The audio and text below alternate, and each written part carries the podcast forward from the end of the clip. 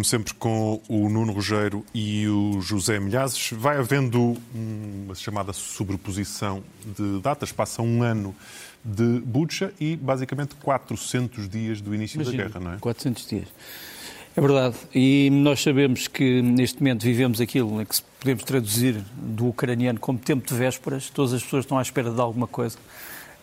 Embora o Ministro dos Negócios Estrangeiros ucraniano tenha dito uma coisa que me parece importante, é que se a Ucrânia faz depender tudo da famosa contraofensiva, se ela falhar, muitas das perspectivas políticas da Ucrânia também falham. Portanto, a contraofensiva, de um ponto de vista mais realista, tem que ser enquadrada dentro de um esforço maior de guerra. Ora, nós vamos sabendo coisas eh, sobre o que é que se prepara. Sabemos que os ucranianos, neste momento, estão a constituir novas brigadas que irão substituir uh, as brigadas que estavam equipadas com equipamento de origem russa uh, ou antigamente soviética.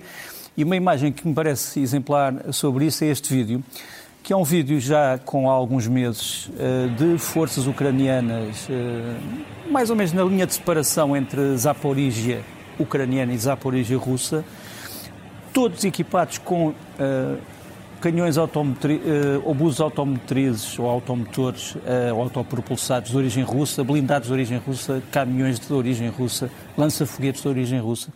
Todo este material neste momento está a ser substituído por material de origem ocidental, americana, alemã, uh, etc., como vamos ver daqui a bocadinho.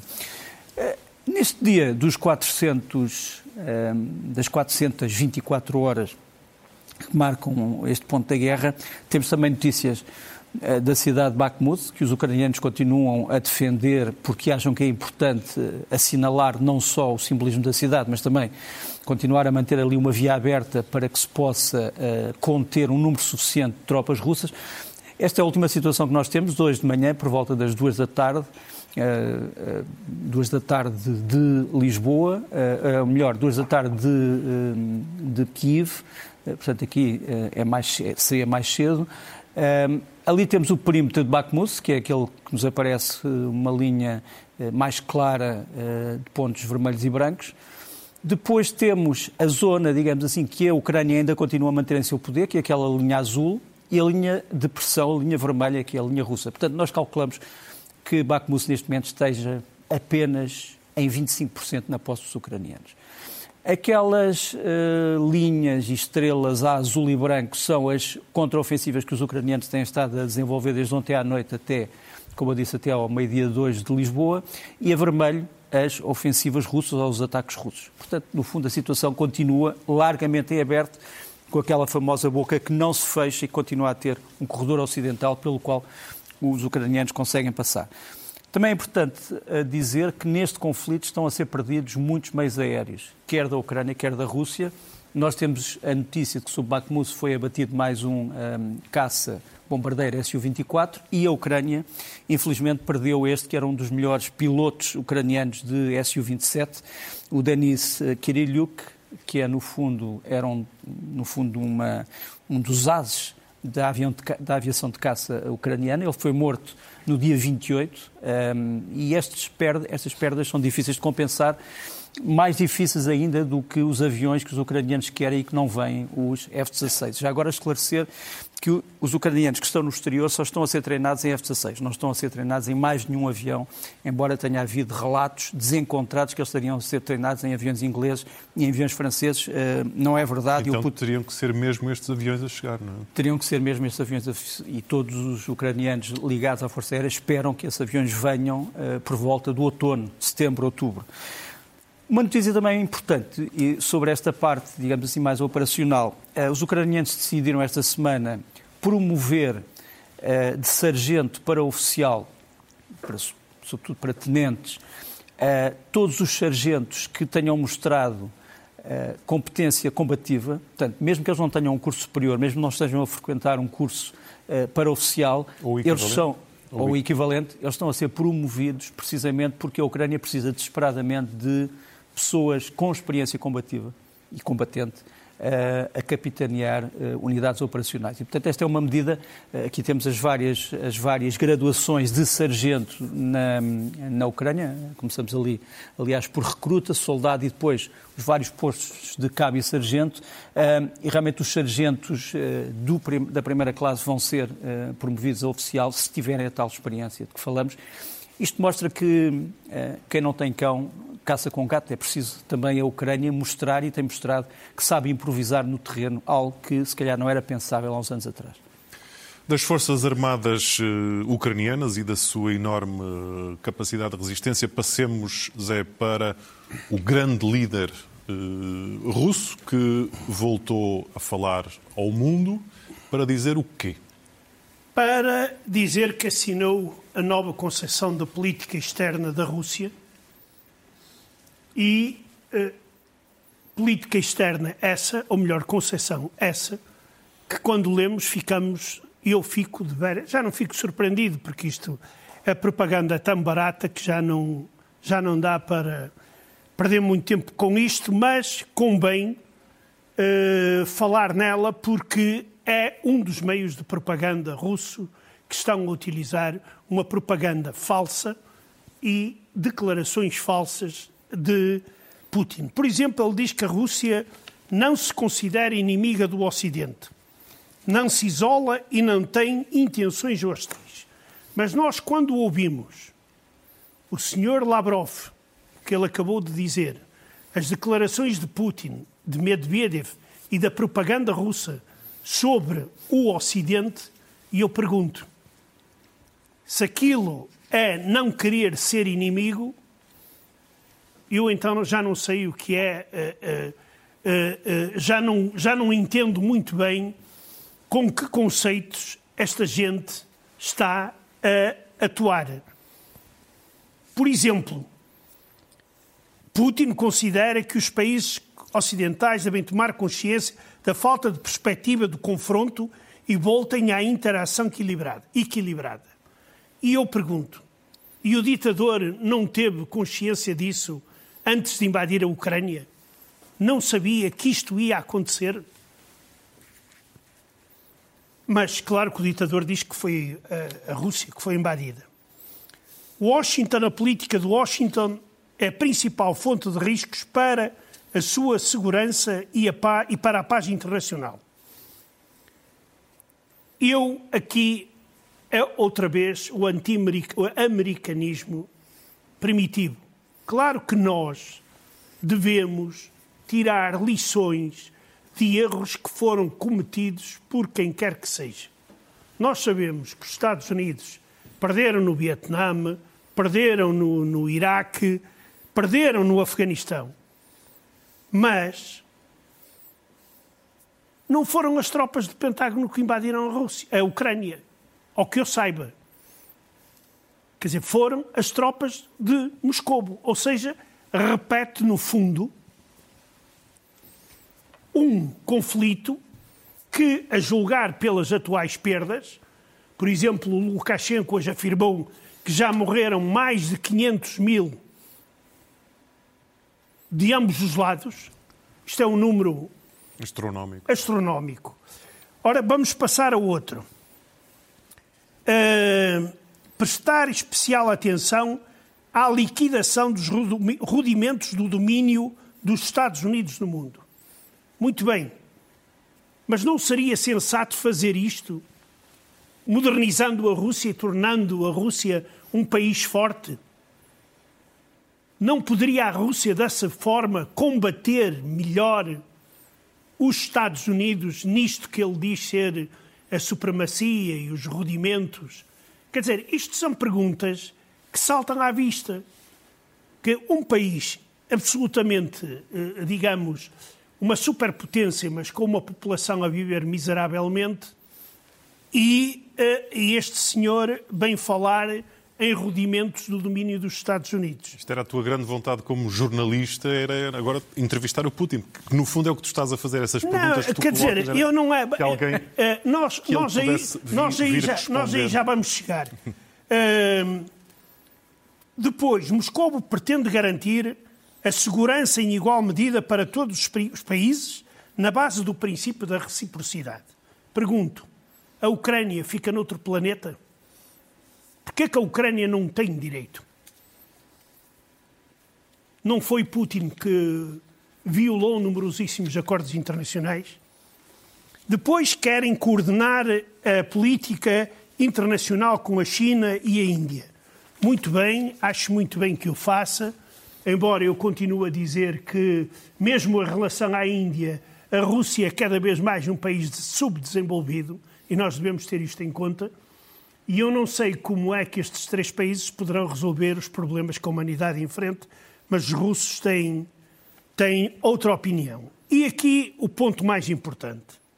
O principal objetivo no estrangeiro próximo, ou seja, nos países da antiga União Soviética, é a transformação da região numa zona de paz, boa vizinhança e prosperidade.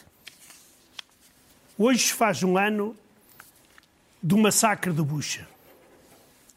É isto que ele da, quer? Da descoberta do massacre Exato. de Bucha. O que é que é isto que quer? É a paz dos cemitérios? Quer dizer, isto é uma concepção que, no fim de contas, é mais achas para a propaganda russa que pouco ou nada significam. Não há, eh, não há qualquer, não se vê nestas concessões algo de novo que permita, por exemplo, pôr fim ao conflito na Ucrânia. Zé, já voltamos a ti para fazeres uma nova entrevista a um senhor russo, mas por agora falemos de armas. Uh, o que é que há para de, de desenvolvimentos neste, neste campo? Armas que, para citar um oficial ucraniano com quem falei esta semana, continuam a pingar. Quer dizer, eh, em vez de virem eh, numa torrente eh, significativa, continuam a pingar. Embora os ucranianos, obviamente, estejam a esconder muito daquilo que estão a receber e muitos dos sítios onde essas coisas estão a chegar, essas máquinas estão a chegar. Repara que, segundo os cálculos que foram hoje feitos, os ucranianos terão, até ao fim do próximo mês, portanto, do mês de abril, cerca de 100 carros de combate nova geração, 200 modernizados, 400 veículos blindados ou de combate de infantaria, 300 peças de artilharia e uh, obuses autopropulsados uh, disponíveis e mais de mil veículos táticos. Quer dizer, isto é umas, são quantidades assombrosas que estão a chegar agora para somar àqueles veículos todos que já existiam. E dentro das duas novidades que foram agora uh, anunciadas pelo Ministro dos Negócios, pelo Ministro da Defesa ucraniano, o Sr. Reznikov, que nos aparece aqui, estão estes veículos, os Marder, uh, alemães, são veículos de combate de infantaria, portanto são veículos que no fundo têm capacidade para transportar homens, uh, um pequeno grupo, mas sobretudo para enfrentarem outros meios blindados. E é curioso que a Alemanha, que tinha estes veículos todos, no fundo em armazém, já não os usava, não só os abriu para os ucranianos, mas voltou também a usá-los. Quer dizer, a Alemanha está a aprender com a Ucrânia uma série de uh, verdades sobre esta nova ordem internacional e sobre aquilo que deve ser a nova defesa dos países uh, da NATO, sobretudo aqueles que estavam em crise. O segundo, o, segundo, o segundo veículo a chegar aos arsenais ucranianos eh, é o Striker. O Striker eh, é esse, este é, um, é aquele veículo que se antes é um Cougar, que é um, um, veículo enfim de reconhecimento de rodas. O Striker é um veículo eh, também de transporte pessoal, mas tem capacidade também de enfrentar outros blindados é um veículo, eh, eu não diria de novíssima geração, mas é um veículo bastante avançado do arsenal americano e também já existem quantidades apreciáveis. Nós sabemos que neste momento já há uma brigada equipada com o Striker, é a 82ª Brigada de Assalto Ucraniana. Portanto, isto para te dizer, e voltando àquele primeiro vídeo do princípio, o exército ucraniano já não é aquilo que vemos ou que vimos eh, no fim de 2022, ali em Zaporizhia, à espera de qualquer coisa. Zé, Muitas vezes temos aqui dito que, como era expectável, a maior parte dos diplomatas russos que ainda estão espalhados pelo mundo vão uh, perpetuando a, a, voz de Putin, é? neste caso quase a, a, voz do dono, mas hoje falamos especificamente do embaixador russo em Lisboa. Eu não diria embaixador russo, diria embaixador de Putin em Lisboa. Este senhor chama-se Mikhail Kaminin e publica de vez em quando uns comentários na página da Embaixada eh, muito semelhantes e no espírito das declarações da propaganda russa e de Putin e Medvedev. Acho que é um trabalho inútil porque, uh, efetivamente, isso está a ser feito pela propaganda e ele apenas tenta chamar mais a atenção dos uh, portugueses.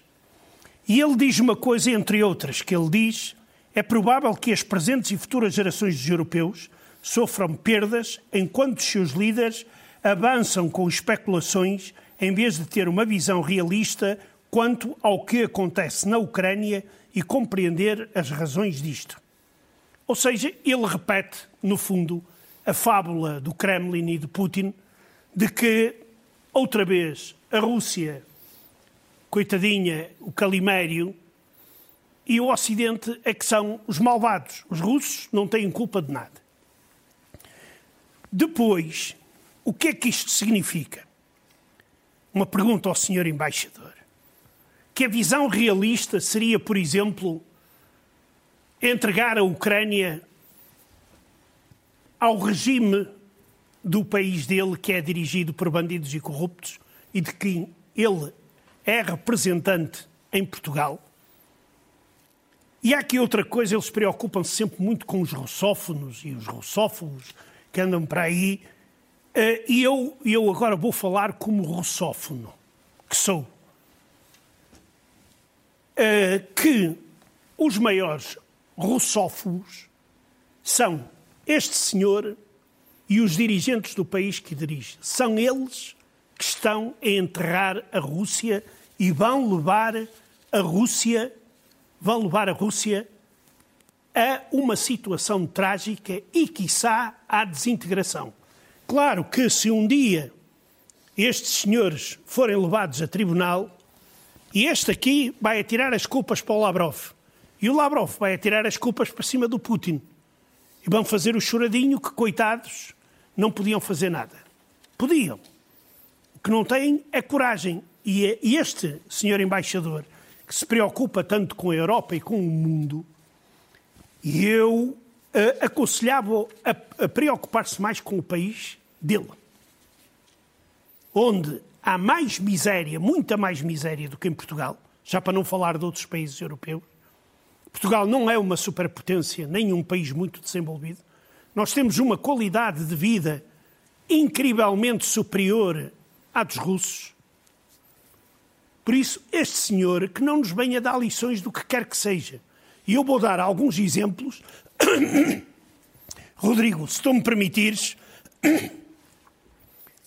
que este senhor aqui escreve o que escreve em Lisboa, porque, claro que não lhe vai acontecer nada, ele é embaixador, tem imunidade parlamentar, mas mesmo que não fosse ele, fosse outra pessoa qualquer, não lhe acontecia o que aconteceu, por exemplo, a um senhor que nós vamos ver aqui num vídeo, um senhor Mikhail Simonov, ou Simonov, peço desculpe, de 63 anos, escreveu numa rede social russa apenas isto. Ao mesmo tempo que matam crianças e mulheres, na televisão cantamos canções. Nós, Rússia, viramos as costas a Deus. Perdoa-nos, Senhor. Os pilotos russos bombardeiam crianças. Este senhor hoje foi condenado a sete anos de prisão. Eu agora pergunto ao senhor embaixador: há quantos anos a justiça russa e ele iria aplaudir, condenariam o Pedro Abrunhosa quando Pedro Abrunhosa mandou nos seus concertos o Putin àquela parte? Felizmente, o Pedro Abrunhosa é português e vive em Portugal e este senhor aqui não tem nem sequer o direito de estar a ameaçar os portugueses que não pensam como ele. Nós não somos obrigados a pensar como é que este senhor quer. Por isso, por isso, se me permites, eu passaria ao seguinte que está ligado. Nós vemos coisas aterradoras no país tão democrático como é o do senhor Kaminin, um ator de teatro Artur Chubalov, nós vamos ver a fotografia dele, depois de representar uma peça, perante o público, cortou os pulsos. Em sinal de protesto contra as perseguições de que está a ser por não eh, apoiar a invasão da Rússia. A mulher já se tinha despedido, foi obrigada a despedir-se do teatro, era atriz, e ele, antes de cortar os pulsos, disse que o tentam humilhar e despedir do trabalho. E que o estavam a tentar despedir porque ele se recusou a participar na organização de um concerto para soldados russos feridos na Ucrânia e no passado arrancou, no ano passado, uma bandeira com a letra Z, um dos símbolos de guerra que tinham pendurado no teatro. Este senhor sofre de uma doença oncológica. Não morreu, a verdade foi salvo a tempo, mas é um sinal do que se passa na Rússia e, de co, e, o, que, e o que fazem senhores como o senhor Kamin no seu país para obrigar a oposição e o livre pensamento a, a não aparecerem à luz do dia. Está dito por agora, Zé. aliás, até vou pedir que tragam um pouco de, de água aos amelhaços, que isso para que isso não fique tão complicado que, percas, que me percas aqui a voz em, em, em direto. Uh, Nuno, entretanto, na Ucrânia há, não sei se lhe posso chamar um problema, mas pelo menos uma sombra de um pequeno problema religioso ou político. Sim, nós temos andado a falar disto já há algum tempo.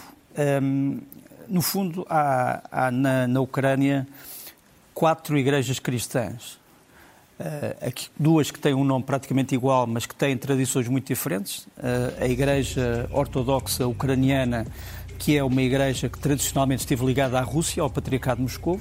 Depois a Igreja Ortodoxa da Ucrânia, que é uma igreja ucraniana nacional e que teve a declaração de independência do fundo em 2018, aquilo que chamamos o tomo da autocefalia.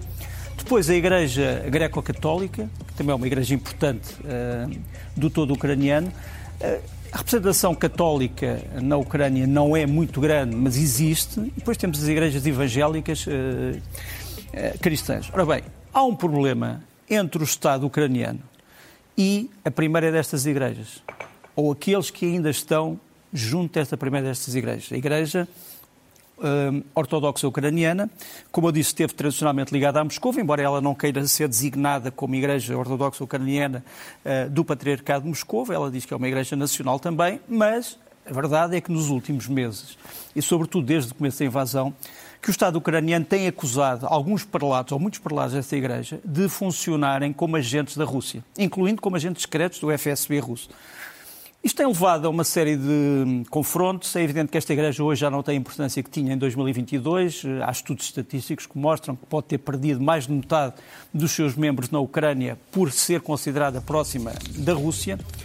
Mas neste momento a Ucrânia quer retirar eh, de um dos principais mosteiros de Kiev ocupados por esta Igreja os seus prelados. Tem havido um conflito que praticamente já entrou na sua fase final hoje, mas foi dito pelos uh, funcionários políticos ucranianos uma coisa muito importante.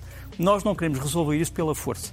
Ou seja, não queremos criar um problema religioso na Ucrânia que seja resolúvel com polícia de choque, etc. Porque nós sabemos que essa é a estratégia de Moscou. Agora, há um problema que se está a colocar. A Ucrânia começa amanhã o primeiro curso formal de treino de capelães militares. Eh, aqueles, aqueles padres, no fundo, que acompanham as tropas, porque muitas das tropas são, obviamente, carentes também. Estávamos aqui a mostrar uh, um capelão militar uh, informal, digamos assim, a benzer muitas tropas que partem para a frente. Ora bem, a Ucrânia não quer que os membros da tal primeira igreja sejam campeões militares, porque pode, dizem eles, pode acontecer que entre eles estejam agentes secretos russos que fiquem a saber das manobras das forças ucranianas. Uh, o grande problema uh, é o de saber se esses homens já não estão como capeleiros militares informais. E foi mostrado há poucos dias este diploma. É um diploma que atribui a capelania militar a um homem, a um prelado, de uma de, dessa igreja uh, ortodoxa ucraniana. E há agora uma espécie de uma petição para que sejam filtrados todos os elementos desta igreja para saber se tiveram ou não alguma ligação com o Kremlin. É um problema que se está a colocar, ao mesmo tempo que a Ucrânia quer lançar uma campanha internacional para mostrar que não persegue nenhuma igreja, pelo contrário, é vítima de perseguição religiosa. E por isso a Ucrânia lançou este vídeo, sobretudo para o público norte-americano, sobre a destruição de igrejas durante a invasão russa. É impressionante porque nós temos grandes parte das igrejas eh, ucranianas que eram património da humanidade destruídas, feitas em, em buracos, digamos assim, e cerca de 500 templos foram destruídos desde o princípio da invasão.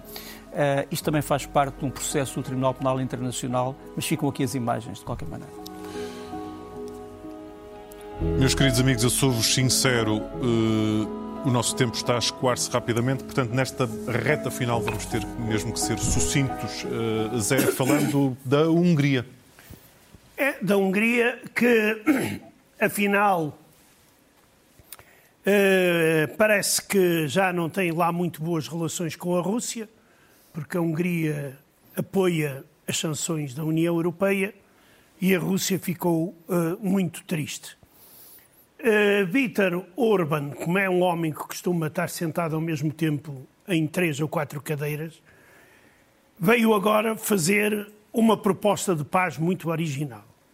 E ele ouviu, ouviu nos corredores dos dirigentes ocidentais uh, que eles podem propor o congelamento do conflito entre Moscou e Kiev através do envio de capacetes azuis europeus para separar as partes do conflito. Uh, isto não tem pés na cabeça. Esta proposta de paz para Putin, para Putin, o congelamento do conflito até não seria muito mau. E nós sabemos que Putin é perito nisso. Congelou na Geórgia, congelou na Crimeia e esperava que o mesmo acontecesse, mas não uh, aconteceu.